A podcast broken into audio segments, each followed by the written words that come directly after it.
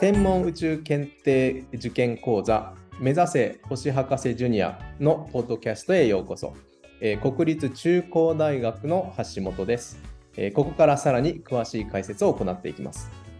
えー、問題は、え流星群と関係がある天体は次のうちどれか。で正解は水星でした、え水星について説明していきたいと思います。私たちが住む太陽系を構成する天体には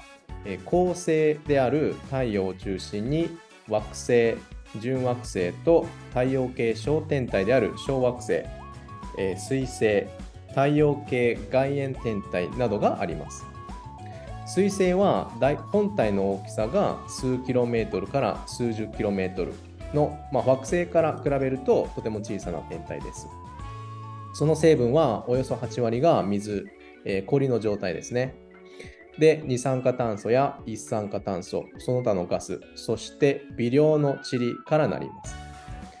えー、惑星の公転軌道は、えー、光動面と呼ばれる平面にほぼ沿っており、えー、絵に近い楕円を描きます。まあ、それとは対照的にですね、水星の公転軌道は、えー、細長い楕円のものが多くて、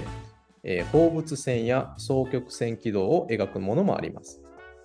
えー、放物線や双曲線の軌道の彗星は太陽に近づくのは一度きりで二度と戻ってこない、えー、回帰しない、えー、彗星です。さて、えー、この彗星はどこからやってくるのか、えー、惑星とは異なる公転軌道を持つ彗星の供給源としてはえ2つありまして、オールトの雲、あるいはエッジワース・カイパーベルト、まあ、これら2つが考えられています。え太陽系の創世期には、え原始太陽系円盤に存在していた微惑星が合体して、え惑星が作られたと考えられています。また太陽から遠い場所にあった氷と塵は混在して、え氷微惑星となりました。この氷微惑星のうち大きく成長した惑星にとって太陽系の外側へと散らされたものがオールトの雲に、えー、海洋星よりも外側の領域で、えー、惑星の成長途中で取り残されたものがエッジワース・カイパーベルトになったと考えられています。えー、オールトの雲は太陽系の外側、え太陽からえ約数万天文単位付近をぐるりと大きく嗅覚状に取り囲む氷微惑星の集まりで超周期彗星は、えここからやってくると考えられています。えエッジワース・カイパーベルトは、え氷微惑星が海洋星軌道の外側にほぼ行動面に沿った軌道で分布している場所で、えー、単周期彗星はここからやってくると考えられています。いずれもですね、それぞれの場所にある氷微惑星が何らかの原因、えー、例えば、えー、惑星の引力。で軌道を変えて太陽系の内側へ向かう、えー、軌道に変化して、やがて太陽に近づいて、駒や尾を持つ、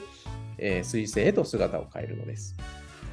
このように太陽から遠く離れた冷たい場所をふるさととする彗星は、え、太陽系が生まれた頃の惑星形成時の情報をそのまま閉じ込めて太陽に向かって進んでくるのです。え、水星が太陽に近づくほど本体から放出されるガスや塵の量が多くなるためコマは明るくなり尾も明るく長く伸びます。しかし太陽に近づいた際にどの程度明るくなるか、え、地球からどのように見えるかは、え、水星本体のサイズや表面の状態え成分やさらに地球との位置関係によって異なるため、え正確な予測は難しいのです。え近年は小惑星と認識されていた天体が彗星のような蒸発活動が見られたために後から彗星とされたものや逆に彗星のような軌道を持ちながらも、え蒸発が見られない、え小惑星のような天体も発見されています。最近では、えー、小惑星帯の中にも水星活動を示す天体が見つかっています。このことから水星と小惑星の区別が次第に曖昧になっているということができます。えー、水星の名前には発見者の名前が、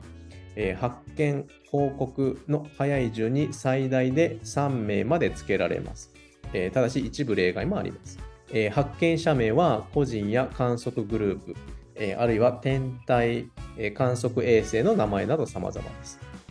ただし、同じ個人やグループが複数の彗星を発見した場合などは、え彗星が区別しにくくなってしまいます。えそのため、個々の彗星を区別できるように、正式には符号をつけることになっています。えこの彗星についてですけども、私自身、え私が、え高校生、中学生、高校生の頃にも、やっぱりこの彗星を微成長でよく見ていました。え隣町の、え影町から、ま、友達を呼んでですね、え夜中に、え一晩、え山の上で過ごして、流星を見たり、えするということもしたりしていました。え以上、解説は国立中高大学の橋本でした。